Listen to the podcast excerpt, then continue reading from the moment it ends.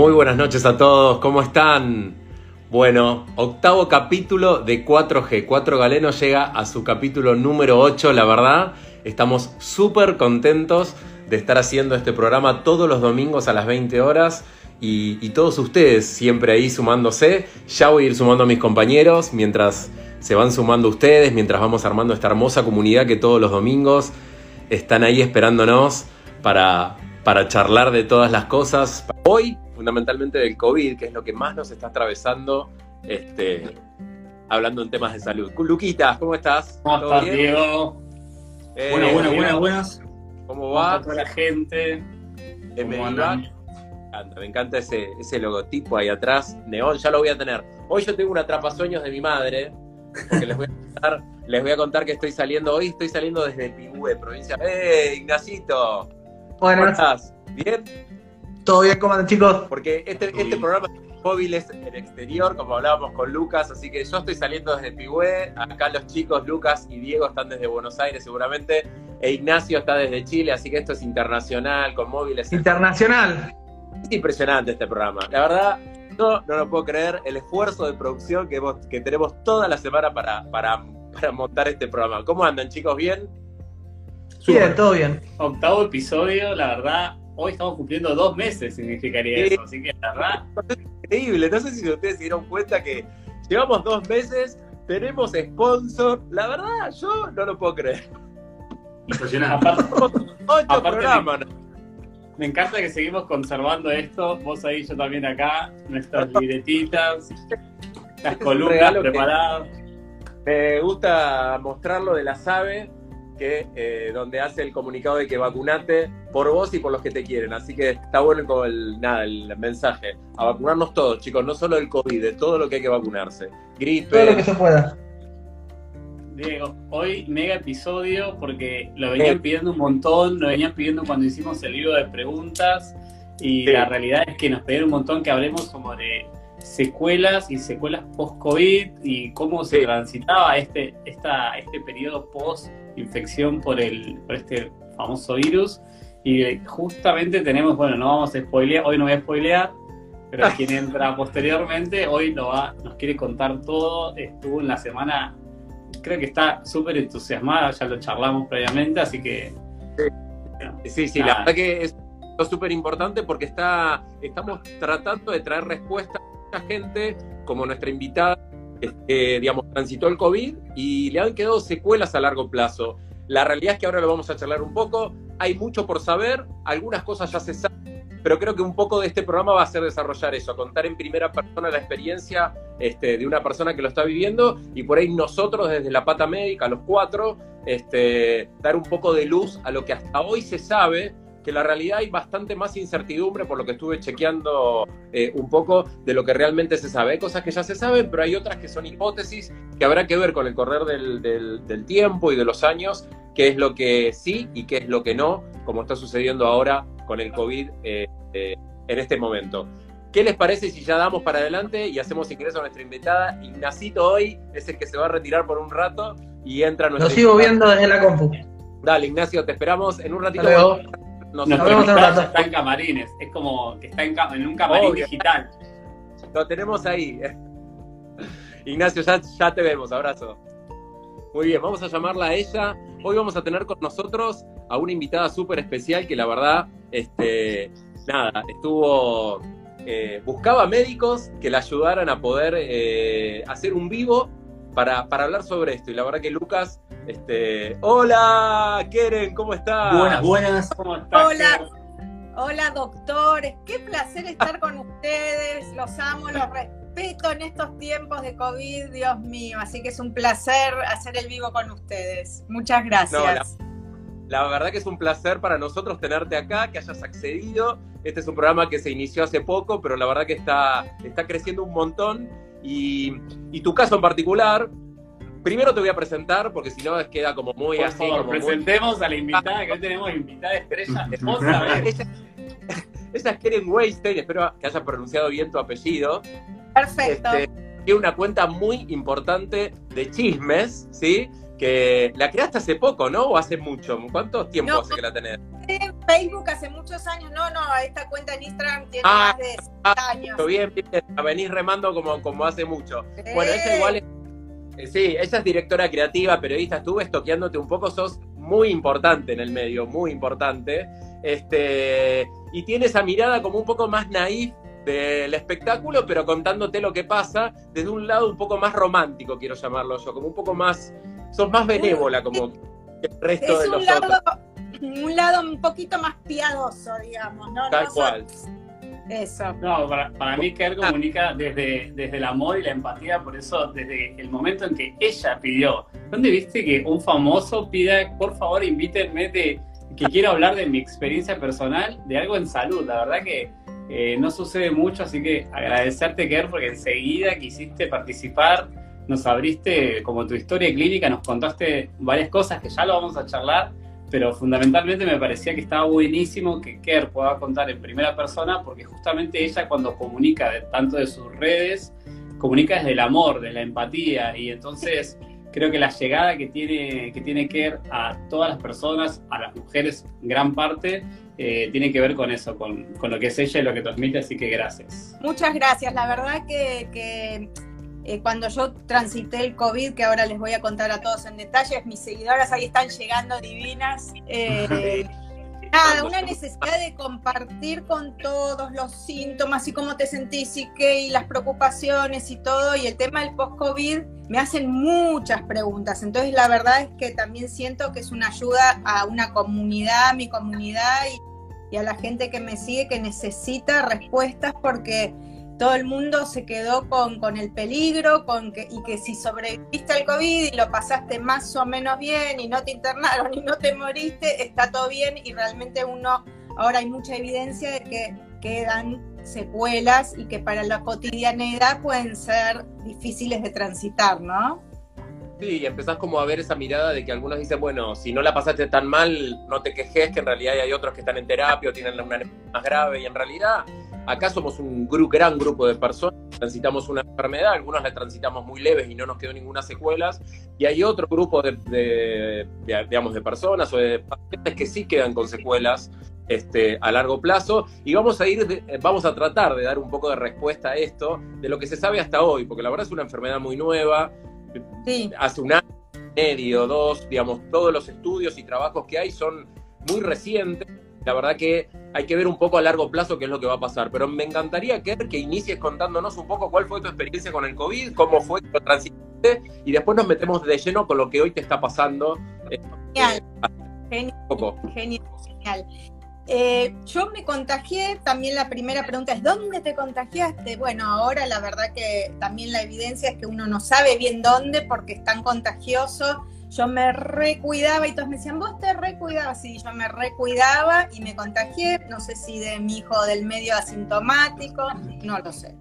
Empecé como con una molestia en la garganta y enseguida me di cuenta de que era algo bien diferente y dije, chao, me contagié, eh, me hisopé, me dio negativo, pero yo en el fondo de mi alma sabía que estaba contagiada, así que me aislé inmediatamente de mi familia. Yo tengo un marido y tres hijos adolescentes.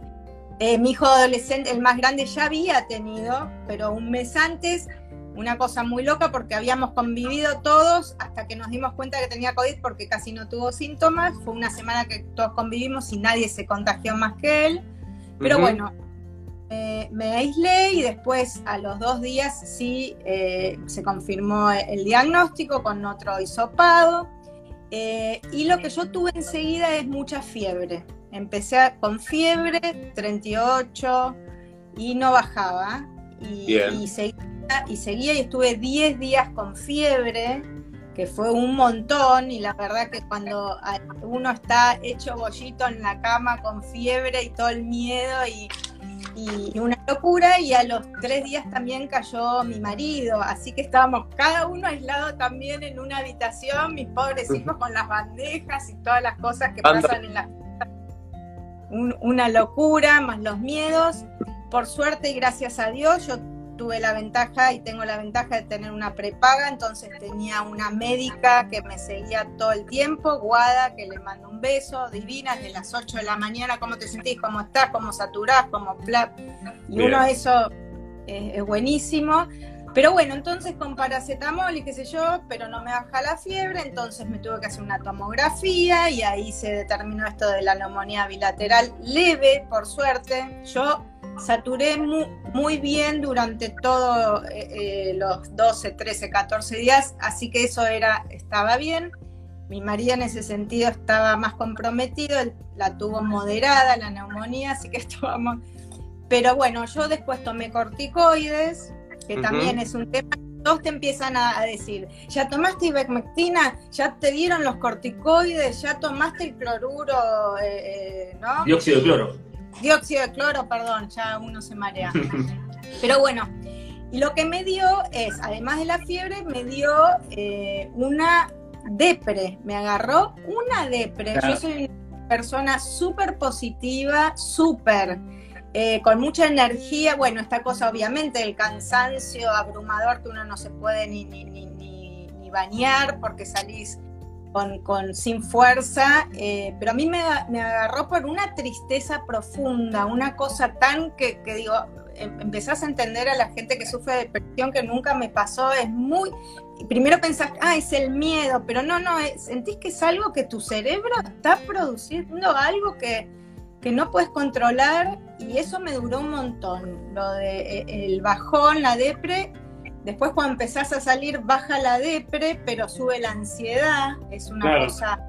Ahí, Es- perdón, Kelly, vas como, vamos como hilvanando porque mencionaste varias cosas. Primero que estuviste 10 días con fiebre, 10 con lo días. cual son 10 días en los cuales Diego, seguramente Diego Pereira nos puede decir de respuesta inflamatoria, o sea, ahí son esos 10 días de fiebre, es un montón. Entonces, eso Es- también tiene que ver con los síntomas que vamos, porque de los estudios que vamos encontrando hablan de que en el síndrome post-COVID o lo que sucede después de haber transitado la infección aguda tiene que ver con el grado de respuesta inflamatoria que tuvimos inicialmente. Entonces, dice, son muchos días de fiebre y muchos días de, de esto, de que vos en un momento dijiste, estar hecho un bollito, ¿no? Cómo vamos mezclando eh, lo que es científicamente la biología y la respuesta inflamatoria y estar hecho un bollito, que es lo que nos pasa emocionalmente.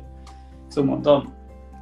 Sí, sí, sí, tan vulnerables. Yo, a ver, toda la vida soy de hacer fiebre, evidentemente, después me iba acordando. Soy una mina, gracias a Dios, re sana y hace mucho que no me enfermaba, pero, pero sí, esto de la fiebre y después esta cosa anímica, después, bueno, se te va el hambre cuando estás con COVID, no comes nada, bajas de peso, pero después, cuando empezás a estar bien, o en mi caso, la mezcla de ansiedad y, y recuperar, me agarró una, un hambre voraz que tenía hambre las 24 horas era una cosa terrible y de no saciar, ¿no? Como que comías, comías, comías y podías a la, a la media hora comer otra cosa, era una cosa muy de locos. Y después se me alteró el sueño, ¿no? Se me alteró el sueño un montón, todavía no pude, eh, duermo ahora como pocas horas profundo, pero me levanto muy temprano. Antes me levantaba muchas veces durante la noche, logré eh, no hacerlo con té de valeriana y todo lo que uno natural Sí, Las cosas Va- naturales que uno va a probar, ¿viste? va buscando, va buscando totalmente. De tu vida cotidiana, de tu vida cotidiana, o sea, tu vida habitual, lo que haces en tus casas, si bien estabas aislada en casa, ¿qué eh, rutina tuviste que cambiar? ¿Pudiste trabajar? ¿Tuviste que...? Bueno, eso, ¿Cuánto yo, afectó eh, tu vida? Yo, yo les cuento y ahí les decía, yo soy directora creativa y, y trabajo de creativa, de generar campañas de publicidad para marcas y, y- y el- lo típico, lo, lo primero, estas cosas de esta nube mental, esta bruma mental, me costaba muchísimo conectar con el Zoom, tenía que estar o no, eso fue lo más... O sea, tenía que defender ideas y decía, bueno, y eso, ¿Dónde están? no salían las palabras, no me salían los sinónimos, no, no. De golpe, de golpe la directora creativa decía, bueno, y eso, ¿eh? Lo Y vamos eso, a la campaña, y se iba. no, no, no, decir que, claro, uno le decía a los clientes, bueno, estoy con COVID o, acabo de salir del COVID o qué sé yo, pero Dios mío, eso fue, sentí que lo fui recuperando, todavía no estoy al 100, yo lo tuve como hace un mes y medio, pero el tema de nubes mentales y, la falta de conexión, la falta de rapidez, de, estar avispada, es una cosa, un, letargo terrible. Mira, hay una, hay una cuestión que es muy importante y que creo que Lucas ya empezó como a, a dislumbrarlo recién cuando lo dijo. Creo que acá lo más importante que hay que tener en cuenta es el proceso inflamatorio que se genera como punto de partida del COVID. La de toda la, de, digamos, de todo lo que provoca el COVID en nuestro cuerpo tiene que ver con, con, digamos, con una hiperactivación del sistema inmunológico y una gran inflamación que se genera en todo el cuerpo. Yo creo que esta enfermedad este, se la relaciona mucho con un cuadro respiratorio, porque es el inicio de la enfermedad. Pero para mí es una enfermedad que es eh, multiorgánica. Para mí es una enfermedad que no afecta solo los pulmones, sino que la vía de entrada puede ser pulmón o tubo y creo que la clave de todo es el receptor que usa para entrar. ¿Y por qué digo esto? Que por ahí los chicos me van a ir acompañando un poco. Yo voy a ir, em, vamos a empezar a, como a deshibanar un poco tu historia, como para empezar a darle la pata médica de lo que, digamos, de lo que estás haciendo, para ver si podemos llegar un poco al, al, digamos, al por qué te está pasando esto. Al síndrome post-COVID. Eh, este receptor que lo, deben haber leído todo el mundo, así que no es tan eh, desconocido, el AC2, que lo, deben haber leído todos, tiene que ver con un sistema muy conocido dentro nuestro, que se usa mucho en cardiología, nefrología, que este receptor, eh, como está tan usado por el virus, cuando ingresa el virus, deja, digamos, baja la cantidad de este receptor y una hormona que está dando vueltas y que regula muchas funciones o una enzima empieza como a dejar de degradar una sustancia en nuestro cuerpo que también este, genera más inflamación. Entonces se genera un gran, una gran inflamación corporal, se genera inflamación a nivel de los vasos, si de todos los vasos de nuestro cuerpo se, se, genera una endotelitis, se inflaman los vasos generales, esto altera este, la barrera que comunica el resto del cuerpo con el cerebro y el cerebro también sufre un grado de inflamación junto con todo el resto del cuerpo. Y, ese, y esa inflamación junto con este, otras cosas que también este estado de hipercoagulabilidad, que ya son casos más graves. Yo lo, yo lo relaciono con casos, yo creo, más severos, pero creo que estos cuadros post-COVID eh, y, lo que vos relatás, que eres, es así, es la niebla mental, es el cansancio, es la humillación, es la depresión, seguramente tengas el cansancio físico, dolores musculares, y esto tiene que ver con un cuadro inflamatorio, un cuadro inflamatorio que tiene que ir cediendo tiempo y que sí o sí tiene que Perdón, doctor, sí, la gran pregunta es cuánto nos va a durar. Obviamente hay gente le dura, por supuesto depende de cada uno, pero la fantasía de que, claro, por lo menos es que, bueno, ni que hablar del, olfato y el gusto. Yo, por suerte, eh, perdí el gusto un día, nada más una cosa rara, y al otro lo recuperé. El olfato eh, al 80%. Pero la pregunta del, millón es, claro, todo esto cuándo se termina de volver a acomodar, ¿no? Sí, eh, por, el millón, por el millón, ¿quién la barra? no, no, a ver, eh, vuelvo, creo que, y creo que los chicos me van a acompañar, estamos a un año y medio, más o menos, ponemos, estamos de una enfermedad, con lo cual este, la gran mayoría de los artículos que yo pude revisar de todo esto del síndrome post-COVID son de agosto a diciembre. Con lo cual es muy corto. Vos pensás que hay gente que está atravesando un post-COVID que se está prolongando, así que toda la información que estamos teniendo se actualiza minuto a minuto, que es lo que ha pasado con esta pandemia, de gran cantidad de información. Lo que sí yo te podría decir es, lo que hay que hacer a partir de ahora, si el cuadro inflamatorio, por lo que vos relatás, fue tan importante, 10 días de fiebre, una neumonía bilateral, tratamiento con corticoides para bajar ese proceso inflamatorio, todo lo que tenés que hacer en tu vida a partir de ahora tiene que ser tendiente a bajar este proceso inflamatorio en tu cuerpo. Y esto tiene que ver con alimentación sana, tiene que ver con incorporar eh, deporte, con incorporar, eh, reducir cualquier alimento, cosa que pueda dar más inflamación corporal, incorporar eh, probióticos, por ejemplo, a tu dieta diaria, que también ayuda a disminuir la inflamación en todo el cuerpo. Ah, Muchas estrategias que, se pueden, que se pueden hacer. ¿Qué hace, pregunto, algo más? Ver cuando tuviste estos, imagino que los 10 días con fiebre, ¿estuviste 100% eh, en la cama? ¿Tuviste hacer reposo absoluto? ¿Pudiste moverte? no, a ver, eh, me bajaba la fiebre con el paracetamol, y ibupirac, iba ibuprofeno, iba alternando. Eh, sí, Cuando de día estaba bien, hasta podía trabajar y me sentía relativamente bien, por eso, no, o sea, pero a la noche, a la nochecita me subía la fiebre y esto que a la noche que te empapás, que, que te tenés que cambiar el pijama literal. Sí, sí, Eh, pero no, durante el día estaba bastante bien, sí, sí. Y era, eh, era 30, eh, fueron días de 38 y después bajó a 37 y medio, era esa febrícula que no se iba, ¿no? Eh, sí. Llegaste a estar medicada con antibióticos, ¿verdad?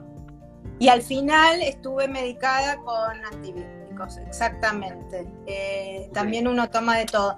Otra cosa que, que sentí es co- en, en los ojos también. Bueno, yo uso anteojos, tengo bastante tema con los ojos y durante la enfermedad me costaba hacer foco. También se ve que, como explicaban, el tema de, de la inflamación en todas las mucosas, en todos los órganos, ¿no? En todos lados, sí, sí, sí. Y algo, que y algo que mencionaste y me parece que es dar puntapié a lo que queremos ahondar un poco más hoy, el miedo, ¿no? Sí. El desconcierto, la incertidumbre de decir, ahora se contagió mi esposo o se infectó mi esposo, eh, ¿qué va a pasar con mis hijos? Creo que eso es uno de los, de los pies o de las patas, como dice Diego, fundamental de lo que queremos charlar hoy y creo que es algo que vos lo empezaste a mencionar y, lo que más destacamos de esta, esta entrevista o tu testimonio es que nos puedas contar cómo lo viste desde tu perspectiva emocional o personal. Sí, eh, la verdad que lo de la depre y la tristeza eh, fue tremendo, porque lo que sentía que era orgánica, eso, no era una cuestión, era más allá del miedo, era de repente eh, eh, ves el, empezás a ver el mundo de otra manera. Y es una cosa muy, muy fuerte. Es como que hay deficiencia de cosas que el cerebro deja. Que- Sentía que que- no, no daba serotonina, no, todas esas cosas que me daban placer con nada. ¿no? bueno, Sí. Sí, no, sí, es que básicamente este, este proceso inflamatorio que estamos hablando, que se da en todos los, ámbitos, el, el virus también se replica en el tubo digestivo y el mayor porcentaje de, de serotonina de, que utiliza el cerebro, que es el neurotransmisor más importante en cuanto al estado de ánimo y el bienestar en el estado de ánimo, se produce a ese nivel. Con lo cual, eh, seguimos hablando de lo mismo, un proceso inflamatorio que también afecta a tu digestivo y con esto una- un descenso en serotonina y con esto una depresión que es orgánica y que tendrás que ver que tu evolución, si te seguís sintiendo distímica, si te sentís sintiendo rara, si ves que no terminás de arrancar, por ahí tendrás que hacer una consulta con algún psiquiatra que te ayude, que bueno, mira, durante un tiempo te voy a dar X, me- digamos, yo cuando me- digamos, me puse a ver todo esto, este, esto de la inflamación de bajo grado es algo que se viene hablando mucho, y no solo con el COVID, sino que viene desde otro lado también. Hay muchos gastroenterólogos que están apuntando a esto, digamos, procesos de permeabilidad intestinal, inflamación crónica, y que producen eh, depresión. Y creo que el COVID está viniendo como a revalorizar y a poner en eje y en tema esto. Así que tu, tu, digamos, tu, tu sensación de depresión, que no era solo por estar sola y tener COVID, sino que era No. orgánico, es real, digamos. Y creo que tenés que vos ir viendo cuál es la evolución de esa, de esa, de esa sensación de depresión. Y si sentís que sigue estando ahí, que vos no sos la misma de antes, bueno, capaz que necesitas este, una consulta con un psiquiatra y un, La verdad que, que yo usaba esas palabras. Todavía no soy yo al 100, sentía. Yo me sentía que no era yo. Pero gracias a No, Dios, la que, que súper recuperé y, y me siento bien. Y, y eso, siento que cada día estoy mejor. Entonces, eso te da como una re esperanza y, y estoy mejor en un montón. De, de- de secuelas, digamos, pero la parte anímica la pude recontra, remontar, gracias a Dios, pero está buenísimo porque hay mucha gente que me escribe que quedó ahí eh, varada con esa sensación eh, y es un long COVID eh, feísimo, ¿no? Ahí, Sí, sí, sí. Están escribiendo un montón, un montón Sí. de... un montón. La verdad que sí. Estaba poniendo porque se te notaba que dice, no era la... Perdón. No, no, eh, le iba a preguntar a Dieguito si tiene alguna cosa que quiera agregar o algo que, que, No, no. que le parece importante aclarar. mirá, yo, ella, ella estaba contando y yo me, me, me puse en posición casi de paciente, ¿no? Con lo que estaban contando todos. Sí, O sea, me sí. saqué el guardapolvo médico y, y yo, yo, yo también me contagié, porque yo laburo en terapia intensiva y contacto es casi estrecho todos los días con los pacientes. Y cuando me- llegó el momento de contagiarme, empezamos en marzo, en octubre del 2020 me contagio. Y claro, llegó el momento como decir tipo, bueno, ok, me contagié y es como, em, yo lo sentí al principio como que perdí el olfato, perdí el gusto, después la fiebre, y dije, bueno, ya está, estoy en el horno, o sea, no había forma de negarlo, ya está. Eh, y empecé a, a ver, a, bueno, a quién me cargué, ¿no? O sea, me llevaba familiares míos o no, con quién estuve, mirando, rebobinando, como decías al principio, ¿cómo fue? O sea, ¿de dónde viene todo esto? Bueno, claramente el mío fue el sanatorio, pero ¿en qué momento? Si yo me recontra cuidaba. Entonces, eh, y, y, después, eh, es como si vos, yo, yo, yo, tuve 48 horas, tipo gripe, mal, en cama, y después empecé a recuperar enseguida. Pero mm, estuve esa semana, pero tal cual como decías vos, abombado total, que, viste, cuando decís, estás medio torpe con las cosas, como diciendo, tipo, no, esto era así, no, no era así, y es como que, siendo médico, te empezás a dar cuenta que hay cosas que no están bien, y ya nosotros, los, todos los médicos, ¿no? Recontra maquinamos con todo, y, y, y, es tremendo, ¿no? Todo, todo lo que vos contabas, y bueno, y a poquito después vas a ir recuperando, y se, se, se, va viendo los pacientes que en forma crónica va recuperando, depende como sea Diego, como sea Lucas, el grado de información que tuviste inicial. Acá hay una pregunta bastante interesante que hacían en el chat, y era que ¿Tuviste pesadillas o tenés pesadillas o cambiaste el sueño a diferencia sí, de sí. ah, pre-COVID que post-COVID? Sí, sí, sí, el sueño se me alteró totalmente. Pesadillas, recontra pesadillas. Eh, y, y, de esta cosa de despertarte, de una liviandad que, por eso les decía, recién ahora con té de lechuga, la, la valeriana, esto, lo otro, lo, un poco más profundo eh, pero igual son pocas horas, me levanto a las seis, seis y media todos los días, a veces un poco antes, pero sí, pesadillas también. Y esta cosa es como nueva, ¿no? Es, es muy impresionante. Eh, sí, el sueño también están poniendo. Y después hay otra secuela que también, también debe tener que ver con la inflamación y eso, que que le había comentado a Lucas era el tema de las ojeras y las bolsas, que eso es más estético, pero es de repente yo dije, uy, me levanté con los ojos así, yo tiendo a tener eso, pero y me escribieron una cantidad de mujeres diciendo, no puedo creer que es de eso, no sabía que eran las ojeras del COVID, pero debe tener que ver con la inflamación también. Es es el no descanso, que digamos, no estás descansando. Uno puede tener un lapso de, de, de, descanso, que sean ocho horas, pero si esas ocho horas que estás en la cama te despertás cada dos, no tenés un sueño reparador. Y eso hace que te levantes más cansada o, de, o con el mismo cansancio este, que, que tenés antes de acostarte. Y claramente el síndrome neurológico post-COVID habla de esto, habla del trastorno del sueño, habla de la depresión, habla de la ansiedad. Y tiene que ver con lo mismo que hablamos al principio, el mismo eh, principio activo que genera la serotonina y la melatonina, que son fundamentales para el sueño y la serotonina también, es el triptófano y también sale el tubo digestivo y, digamos, y todo tiene que ver con todo. Por eso creo que acá las claves son esto, son el tratar de todas las formas como para tratar de ir mejorando y ver si podemos salir adelante, disminuir la inflamación como la clave, me parece. Como la clave.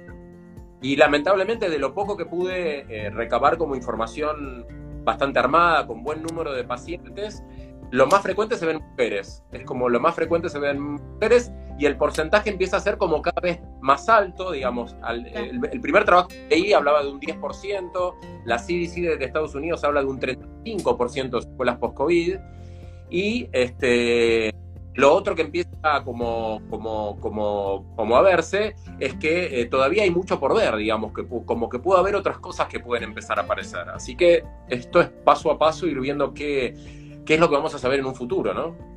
Sí, sí, sí. Yo por suerte ya me hice, eh, empecé con los chequeos post-COVID del mes, me hice ecodoppler, ecoestrés, está todo dio bien. Eh, yo eh, tengo, me operé el corazón, tuve una CIA a los 17 años, entonces siempre el tema ese es con, con, para controlar, gracias a Dios está todo bien, el análisis bien. de sangre está bien.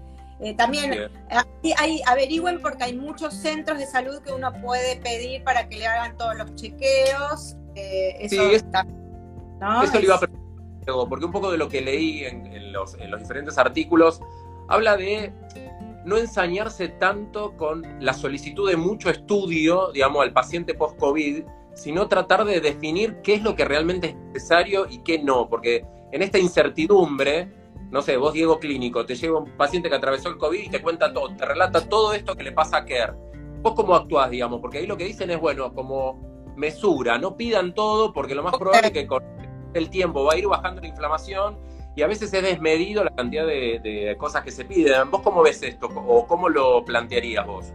Sí, mira, lo, lo único que, que veo correcto que, que hicieron con Bosker es eh, el tema de pedirte los estudios cardiológicos por el antecedente que vos tenías de la CIA. Para que entienda la gente, CIA es comunicación interauricular que tuviste cuando eras chica, Sí. se cerró, se sella y eh, como tuviste todas estas secuelas y tu- tuvo tanto tiempo de inflamación que tuviste, está bien hacer un ecocardio, un Doppler, o etcétera. Pero si vos sos una persona sin antecedentes relevantes ni nada por el estilo, quizás no obsesionarte por querer hacerte una batería de estudios, sino que de a Ok. poquito va a ir armando todo, ¿está? Pero si tenés antecedentes, porque la gente está muy preocupada por eso y, y me Claro. escriben mucho, ¿dónde te hiciste? ¿Qué te hiciste? ¿Te hice- ¿Viste? Ok, buenísimo.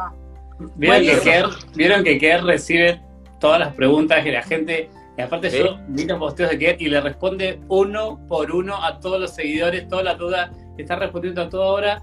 Y me parece que está genial Nosotros- esto. de- Nosotros le decimos a los seguidores nuestros que nos perdonen, pero que no podemos responder preguntas puntuales. Esto es- está buenísimo aclararlo, porque tenemos una catarata de preguntas. ¿Me puedo vacunar? Nosotros por vía, vía MD lamentablemente no lo podemos hacer. No es que no querramos, sino que casos particulares no podemos. Sí somos comunicadores de casos generales y de, y de cosas generales, pero casos puntuales siempre les decimos que consulte con sus médicos de cabecera y seguramente la respuesta va a ser mucho más eh, clara y, y- y la que necesitan ustedes. Así que está bueno que justo lo dijiste, eh, Lu, para a la gente que nos está viendo. Sí, y pensaba que Diego, que Diego, va, yo lo veo, Diego al lado de Kerr. Y Diego, Diego se Sí. puso eh, como paciente, es porque está con Meredith Grey, ¿no? Sea, Ah. lo, dice, lo dice ella sí, siempre. sí, ¿sabes que sí? En el fondo mi subconsciente me dice eso, me parece. Sos su Derek, sos su Derek. Yo los veo ahí, no sé. es, muy, es muy parecida, es igual. Es que ella lo dice siempre, es. Ay, no, igual. vamos- vamos a Gente, parecer de Meredith, claro, los cuatro doctores. Ahora está como doctora. Una secuela que ahí la están diciendo muy importante, Sí. que por suerte a mí se me detuvo un poco, que es la caída del pelo. A mucha gente se le cae, a muchas mujeres sobre todo también, ¿eh? para que sepan de lo que me Sí, sí. escribían.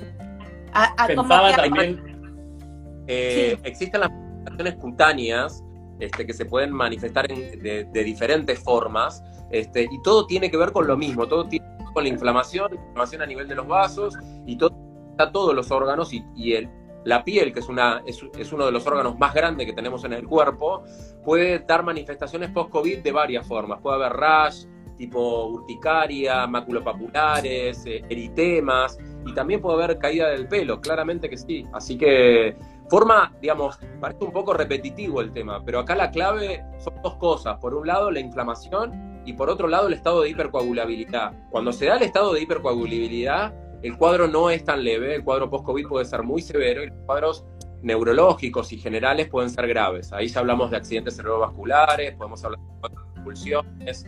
El COVID también puede dar manifestaciones neurológicas graves, son las menos reportadas, como encefalitis, enfermedades más graves, Guillain-Barré, cosas más complejas.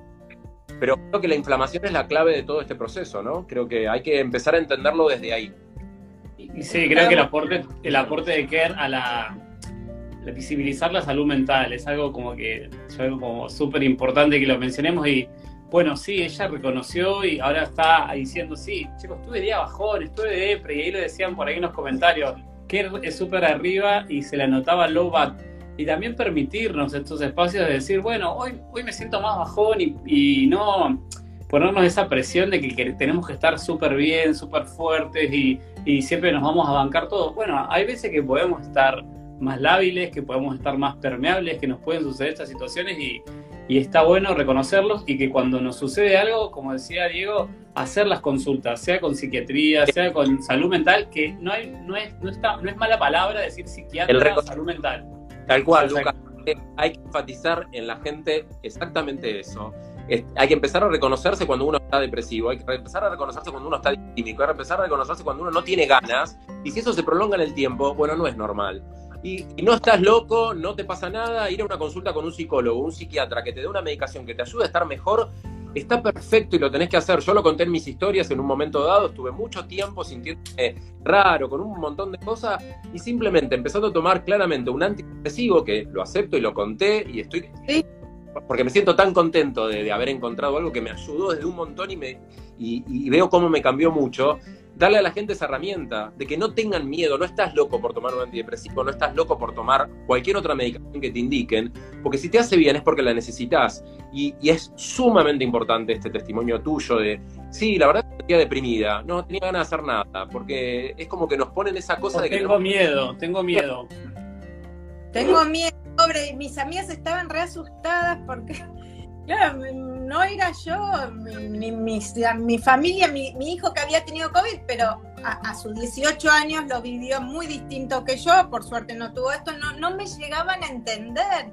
Eh, bueno, pero vas a estar bien, me decían, vas a estar bien. Le digo, sí, viste, pero es, como ustedes decían, es algo orgánico. A mí me gustaría volver un segundito al tema de la alimentación, si, si nos podés decir, aunque sea tres cosas que uno debería incorporar esto de, desinflamatorio y, algún probiótico, si nos podés recomendar eso porque están preguntando un montón. En general son eh, algunos pocos los que están en el mercado. Después si quieren les puedo recomendar alguno puntual como para que puedan, pero este, está bueno buscar, e incorporar, eh, no sé, hay algunas marcas de yogur que tienen probióticos. Sí, son estos que uno toma, yo lo digo yo como probióticos, antibióticos que tienen en yogures son buenos, sirven, así que hay que ver las marcas y, empresas que trabajan. Las más conocidas este, suelen incorporar eh, probióticos que están testeados y que claramente los contienen. Después hay suplementos de probióticos que pueden buscar. Son muy pocos los que son realmente buenos y que son evaluados. Y, eso se, vende en farmacias o en... Venden en farmacias los tienen y si no otra es venta online pero tienen que ser algunos puntuales, este, con evidencia científica atrás de sus efectos, etcétera, etcétera, que después si quieren puedo, puedo armar un posteo sobre eso para que la gente sepa dónde ir a buscar. Y, después, y no, no dióxido de cloro, no ivermectina, que lo decimos en cada episodio, pero lo volvemos a repetir porque siempre queda ahí la, idea dando vuelta. Buenísimo. Eh, importante, bueno, nada, la dieta creo que tiene que ver con una dieta antiinflamatoria general que tiene que ver mucho con disminuir el consumo de café, de mate, de alcohol, de carne, eh, claro, carne, incorporar más cantidad de verduras, de frutas, este, de, fibra, este, todo eso hace que sea una alimentación más eh, desinflamatoria. Algunos hablan de sacar harinas, azúcares, como un gran cúmulo. Eh, claro, todo lo que o que genera algún, algún grado de inflamación, los más estrictos tienden a sacar todo eso y hacer una dieta como mucho más este, despojada de todo y bien a lo esencial, ¿no? A lo que es eh, carnes blancas, puras frutas y este, este, cosas más naturales. Y el ejercicio físico, claramente, sobre el ejercicio físico es importante, por ahí este, Dieguito me, me puede ayudar también. Cuando recién saliste del COVID y fue leve, iniciar de a poco. Si fue un, COVID más moderado, también tomar el tiempo y si ya tuviste un COVID con una neumonía, sí o sí yo recomendaría hacer, eh, digamos, chequeos, porque el grado inflamatorio pudo haber sido lo suficientemente importante como por ahí provocar alguna miocarditis incipiente o algún grado de inflamación que también pueda afectarte este, el corazón. No a todos, hay que ser un poco más cauteloso. ¿Vos, Dieguito, qué decís con eso? Totalmente, sí, sí, con, el tema, me parece que la actividad física, uno siempre dice, bueno, te recomiendo actividad física y parece como medio de, libro, el típico médico que te, dice anda a correr. No, actividad física es caminar la vuelta de la manzana, ¿no? O sea, empezar desde, desde eso hasta los que tengan una, mayor capacidad física, hasta empezar a hacer algo tipo funcional, eh, HIIT, CrossFit, algo más que te juro que cambia desde lo, de la salud mental, y digo, te lo puedo decir que es el más entrenado de todos nosotros acá, eh, te lo puedo decir cómo cambia esto, que es tremendo. Bueno, Lucas también está entrenando un montón ahora, pero, eh, pero Nacho y yo que somos los menos entrenados, pero, eh, te juro que hacer actividad física... No, no, te, te, mira, yo, yo voy a hacer actividad física, pero hacer actividad física, yo antes no hacía nada. Y cada hora que empecé, tipo, te juro que te cambia la cabeza y eso te ayuda desde el punto de vista inflamatorio, desde el punto de vista de la salud mental. Sobre todo la salud mental es tremendo como cambia. Y no, no hace falta notarse en CrossFit, ¿eh? Las endorfinas que yo sentí que durante 15 días nada, ni, una buena serie. eso era una locura. Porque yo no, a ver, yo no soy, eh, no, no soy de hacer deportes extremos, eh, quienes me conocen ya lo saben, pero hago yoga, camino, ese tipo de cosas. Pero que, que, claro, que al no tener nada de nada de eso en ese momento, es, es lo que hablábamos antes, pero está buenísimo dentro de las posibilidades, porque mucha gente quedó muy agotada, muy agitada, toda esta cosa, ¿no? Con, eh, pero ir incorporando de a poco el ejercicio físico, la caminata, eso para, porque es un, un círculo vicioso que te lleva, te saca, ¿no? Sí, sí, sí, digamos, los, este, ¿quedaste con algún trastorno respiratorio por lo que, por lo que referís? No, no, no. Bien. Bien, bien, Me gustaría que alguno de los chicos le diga cuándo ahora se puede vacunar, que lo preguntaron un montón. Ya tuve COVID. ¿Cuándo me puedo vacunar? Es como la pregunta. Es la pregunta, la. Es la pregunta, no la respuesta. Bueno, Dieguito, si querés contestarla, la contesto yo como. sí, sí, pasados los, pasados los, los, 15 días de la, de, la alta tuya que tengas de recuperación, ahí ya te podés eh, vacunar. Depende también cómo uno se sienta. También uno puede dar la alta epidemiológica, pero hay que ver también cómo se siente. Cuando uno está un poquito mejor, ya con más energías, ahí ya está habilitado semáforo verso para, para, para poder vacunarse. Y algo de lo que estaba pensando, de todo lo que estábamos hablando de la salud mental, que me parece súper importante que eso no se hable tanto, es nosotros te vamos a recetar algo que es espacios en blanco en tu agenda. Eh, es importante que organicemos nuestra agenda de la semana con espacios en blanco. O sea, che, voy a organizar esta semana y este día a tal hora, un espacio en blanco para hacer nada. Lo tomo para mí. Me lo voy a tomar para hacer nada. Eso es clave para poder afrontar todo lo que viene, todo este año que estamos pasando de pandemia. Entonces me parece que tener espacios en blancos para, para, hacer nada. No sé, eso me parece que es más valioso que todo el resto, porque uno tiene la agenda hasta acá, ¿no? Todos, tenemos cada una call, el Zoom, el Meet, el, Webex, el, Teams, todas las plataformas de Zoom que tenemos reunión tras reunión. Galeros los domingos, cuatro galeros los domingos. Cuatro galeros los domingos. Eres directora una, creativa, maneja una de las recetas que te hacemos. marcas internacionales. Cuando leí, cuando leí todo mujer, yo dije, esta mujer no para un segundo, porque es la directora. Chicos, si la poco Sí, la verdad que no, está buenísimo. ¿Seguís trabajando en empresas hoy? ¿Seguís siendo la directora creativa? Sí, sí, ah, no, digamos, yo me, yo me imagino, digamos, eh, eh, estamos con una persona muy grosa, gente, después la porque después ella contará no, pero digo, es, eh, me imagino tu nivel de, exigencia claramente, te sentías que estabas ahí como diciendo, tengo que hacer una campaña para esta empresa y no puedo, no se me cae una idea, debe ser como frustrante también, ¿no? Obvio. Sí, muy frustrante, donde todo aparte ahora es así, toda la cosa digital, que tenés que pensar y, y sí, sí, son cuentas importantes y tengo eso y tengo chismes de Kerr, que te, a la vez. Te escriben de Wanda, te mandan los dónde está Wanda en África, te mandan de todo. Estás llegando, está llegando a los 300.000 seguidores, tenés que darle a esa comunidad información todos los días también. Tal cual.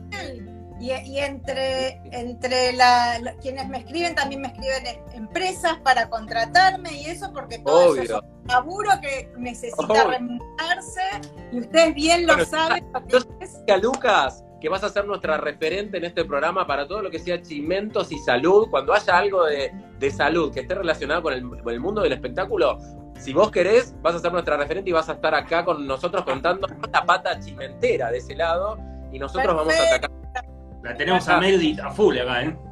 Oh, olvídate, va a ser nuestra, nuestra, nuestra chimentera número uno. Así que bueno, vamos a empezar a despedir a Ker, chicos, porque ya ahora tiene que entrar Ignacio para terminar de retirar toda esta charla de, síndrome post-COVID. Así que te invito a que, a que hagan la última pregunta o la despidan, porque la verdad que fue impresionante. Ya pasaron 45 minutos. ¡Wow! wow. la verdad que yo agradecerte, Ker, la verdad, tu generosidad lo que transmitís en redes es lo que sos en el back y ahora en vivo también, o sea que la gente que es así atraviesa y te lo dije y claramente los comentarios nos fueron avalando la cantidad de gente que lo va a ver también. Así que agradecerte, que abras tu corazón, que abriste tu historia clínica, contaste absolutamente todo sin tapujo y eso es algo que se valora, así que gracias. Y después Ker también lo va a subir en sus redes, que ya le vamos a pasar ahora el video que le estaban preguntando, lo va a subir también, así queda subido, así que estén tranquilos con eso.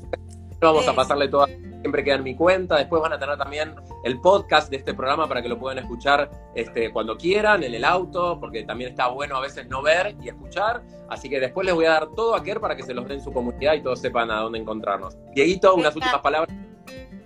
No, impecable. Me quedo con lo que dijo Lucas. De gracias por abrirnos tu historia clínica, por tu, tu honestidad en comentarnos y me parece que es súper clave que nos sinceremos, ¿no? que seamos más relajados, que estemos más tranquilos, espacios en blancos, hay, hay, hay, hay, que aprender a decir no muchas veces a veces a cosas que uno dice todo que sí, sí, sí, sí, sí, Y entonces me parece que tenemos que aprender a decir que no, tenemos que aprender a tener espacios en blancos y, la verdad que tu honestidad y tu humildad para, estar acá con nosotros, la verdad que la aprecio un montón y muchísimas gracias. Gracias, Ker. Gracias a ustedes. No, gracias a ustedes. Como ya les dije, cómo comenzó el vivo, mi admiración total y absoluta. Mi papá era médico, voy a llorar, me voy a emocionar. Así que gracias por este espacio. ¿eh? No, Muchas por, por, con nosotros. Gracias. Gracias, Ker, gracias, Kerry. Seguramente eso, esa emoción de, tu viejo que nos la contaste previamente, eh, que nos contó previamente cómo era la historia pre-pandemia, durante la pandemia, así que ella también hizo su aporte de cómo su papá, así que gracias. Obvio, está buenísimo. Gracias, Ker. Un beso enorme. Gracias. Gracias, Ker. Chao, chao, nos vemos. Chao. Bueno, chicos, la lo mismo que nos pasó con Karina, lo mismo que pasó con Karina, ¿no? Con, ella contando este, su experiencia, este, lo que atravesó y con, y con un montón de información que dio ella. Creo que hubo algunas cosas que quiero remarcar mientras entra, mientras entra Ignacio. Primero, ella contó que al principio le habían hecho un primer hisopado que dio negativo, pero que ella sentía que este, este, esa gripe que estaba atravesando no era normal y a 72 o 48 horas, creo que relató, le hicieron un nuevo hisopado y dio positivo. Importante eso, Ojo con los hisopados muy prematuros que pueden dar negativos si tenemos el cuadro, así que siempre esta cosa de que los médicos, no, me dijo que en 48 o 72. Sí, hay que esperar 48 o 72 horas que la carga viral sea lo suficientemente alta como para que la PCR la detecte y tener un diagnóstico. Pues si no pasan estas cosas, Kerr fue muy inteligente en aislarse porque se sintió rara y volver a hisoparse, pero a veces no lo hacemos y esto puede ser un factor que pueda contagiar a más gente. Así que eso me pareció un dato importante para recalcar. Y bueno, nada, Ignacito, viste que fue una historia con, mucha, con mucha info. Pasó por todo. Sí, sí, la verdad tuvo, tuvo un espectro muy amplio de síntomas, ¿no? De, distintos sistemas. Un poco lo que, lo que interesante. para final del programa es eh, bueno, hacer un poco apuesta al día. No sé si Ignacio querés empezar a hablar de qué es lo que pasa este, desde. Creo que vos, Ignacito, vas a hablar algo de lo cardiológico, ¿no? Si no me equivoco. Eh, puedo, puedo hablar de lo cardiológico, ¿no? Por supuesto. Sí, obvio, digamos, como para hacer un poco, tomo, digo, lo que dijiste vos, em, que no hay una, receta eh, de estudios o de, digamos, investigaciones que, se le piden al paciente en el control post-COVID y yo creo que realmente rinde más y es más útil para el paciente una buena charla como la que tuvimos ahora con Kerr, en la cual nos sentamos con tiempo, a ver qué es lo que está pasando y apuntamos, ¿no? No hay una batería, no hay un kit eh, post-COVID, eso no, ya no, no, funciona, ¿no? Bien. Y desde el punto de vista cardiológico, eh, la principal secuela es lo que se llama la miocarditis, ¿no? De la misma manera que el virus produce este, una reacción autoinmune en el pulmón que genera esta neumonitis, también puede dejar, dejar una inflamación bastante importante del, del, corazón, que se llama miocarditis. Es poco frecuente, poco frecuente, este, en general se asocia a casos moderados y severos, pero estamos hablando menos del 1% de los pacientes este, tienen miocarditis eh, post-COVID. Y los principales síntomas eh, que puede producir esta miocarditis eh, es la falta de aire, la falta de aire cuando hacemos ejercicio, cuando hacemos actividades de la vida diaria, las molestias en el pecho, el dolor de pecho, las palpitaciones y el último síntoma, los edemas en las piernas. ¿no? Son síntomas inespecíficos, pero bueno, en su conjunto configuran un poco lo que es los, síntomas de la miocarditis. Así que cuando vayan al, control post-COVID, siempre si tienen alguno de estos síntomas, es fundamental mencionarlo al médico o a la médica. Tengo un amigo mío en, Mendoza, le mando un gran abrazo a Karim, que, no sé si me está viendo. Él tuvo COVID y a los cuatro meses de su, cuatro o cinco meses, creo si no me equivoco, este, se levantó un día con dolor de pecho, un dolor de pecho raro que nunca había tenido, siguió, siguió el dolor de pecho y dijo, bueno, voy a consultar y hizo cambios en el electro, tuvo enzimas eh, cardíacas elevadas y, no le encontraron nada, le hicieron un cateterismo que dio negativo, así que sospechan que fue un cuadro de una miocarditis en una persona de treinta y pico de años, completamente sana, que atravesó un COVID leve y que a los varios meses un cuadro cardiológico que creen que fue esto, fue un cuadro inflamatorio que se dio a nivel miocárdico con este cambio. Así que a estar atento con esto y estas percepciones de las cosas que nos pasan que,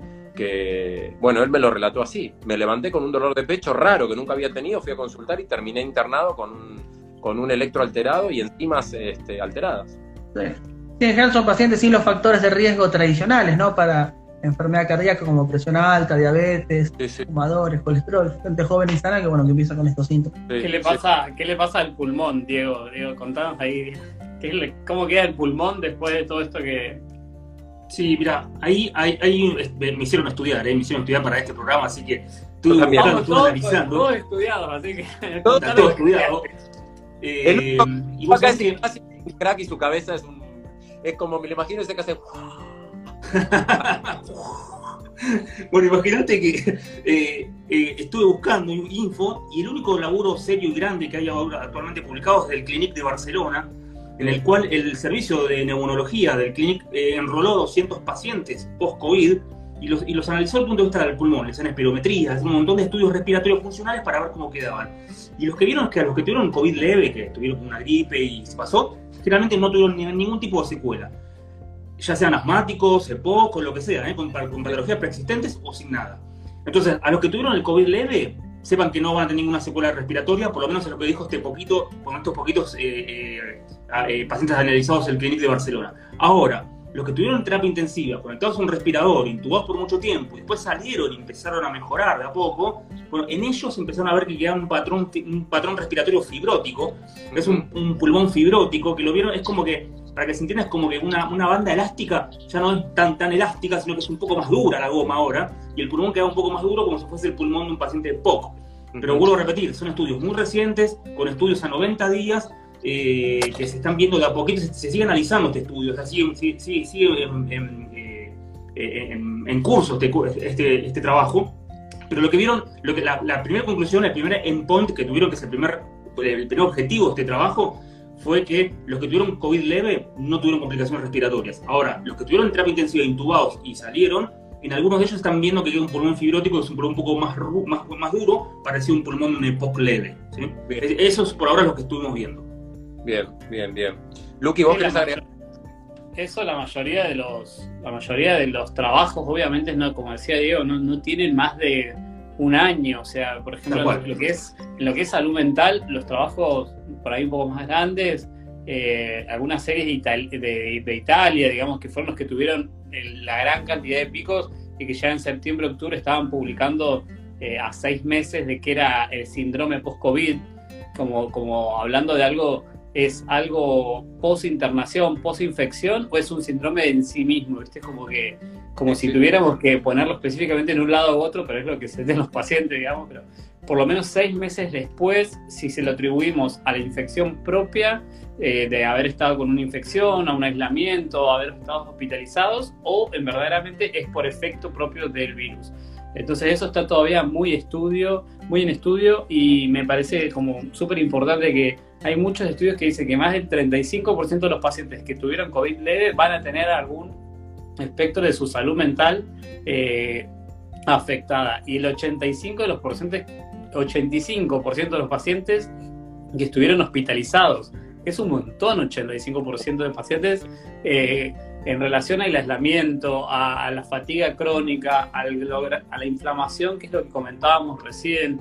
Eh, las cifras, la verdad es que si bien los estudios son muy dispares y demás, son, son muy altas en cuanto a algo que es muy difícil mensurar, que es o medir, que es la salud mental. Entonces, es algo que está, lo vamos a hablar de acá en adelante mucho más y a medida que también los pacientes lo comenten y lo cuenten y se acerquen a la consulta, así como nos contó Kerr, eh, cómo les fue con sus síntomas, eh, lo vamos a ir viendo de acá en adelante. Sí, sí, yo creo que, eh, hay, que hay que entender que, como les dije al principio, pero yo y supongo que están de acuerdo, que esta es una enfermedad multisistémica, que afecta a múltiples órganos y creo que el post-COVID se ve claramente cómo, cómo, cómo afecta a muchas áreas, que el, que el, proceso inflamatorio no se da solo en la, en la vía aérea, sino que el proceso inflamatorio se, se da en todo el cuerpo.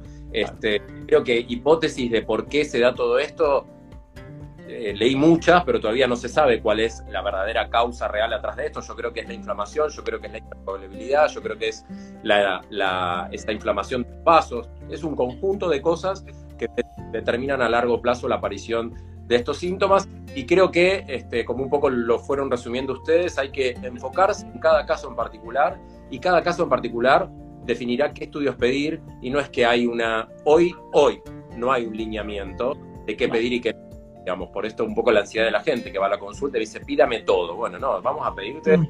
lo que en tu caso de la anamnesis, del examen clínico, este, es necesario. Así que creo que este, está muy bueno como resumen de que empecemos a reconocer esta entidad, vamos que existe, así que si estás atacando esta gente que nos está viendo, que es cualquier cantidad, este, y ahí preguntaban mucho sobre la barrera hematoencefálica, que es lo que más o menos mencionamos con Kerry. Las citoquinas, las que son las proinflamatorias, esas son las que atraviesan la barrera y esas son las que alteran el ciclo de, sueño y de vigilia. Entonces, de ahí también vienen muchos de los síntomas que tenemos post en relación al sueño, la fatiga eh, y, los cambios que vamos a tener en la salud mental. Entonces, eh, hay una explicación biológica para todo esto. Entonces, hacerse controles, no generar miedo, sino generar eh, información, como yo suelo decir siempre, que la información es poder, así que la idea no es, llevar eh, mucho miedo, sino que totalmente todo lo contrario, que se saquen las dudas, que, nos pregunten todo lo que quieran y bueno, vamos a tratar de darle las manos que podamos en futuros episodios y tratar de minimizar lo que genera inflamación en el día a día, porque hoy estamos expuestos a muchísimas cosas que no nos damos cuenta y nos genera una inflamación de bajo grado. El entorno en el que vivimos, la contaminación ambiental, lo que comemos, empezar a ser un poco más consciente de todas esas cosas. Creo que el COVID vino a mostrarnos un poco cómo la inflamación puede este, afectarnos y mucho. Este, todo esto que mm. Yo también lo vivía un poco cuando mi estómago no estaba bien. Este cuadro de inflamación, de neblina, de, embotamiento, de dolores musculares, hay mucha gente que lo atraviesa también antes del COVID. Así que creo que la explicación viene, viene un poquito por ahí. Bueno, muchachos, ya se está terminando este nuevo capítulo este, de 4G. Muy contento. Ustedes se dan cuenta que llevamos dos meses agradecerle eh, a Farmacia Superi, al grupo de Superi Pharma, con Farmacia Superi, Farmacia Vital y su página web www.superifarma.com, que nos acompaña, que nos está acompañando acá eh, con nosotros, con su este, profesionalismo. Sabes que podés eh, acceder a todos sus productos a través de la web o en sus farmacias y también te lo pueden llevar a tu casa a domicilio sin cargo. Así que está buenísimo en este contexto no movernos de casa. Muchísimas gracias al grupo Superi Pharma por acompañarnos. Este, recordar que este vivo va a quedar en mi cuenta de Instagram, que se lo vamos a compartir a Kerr para que lo publique en todas sus redes y todos los chicos, eh, compañeros que estamos acá lo van a hacer también. El podcast que también va a estar a partir seguramente a partir de mañana o hoy a la noche también para que lo puedan escuchar. Hoy a la noche, hoy a la noche, hoy a la noche.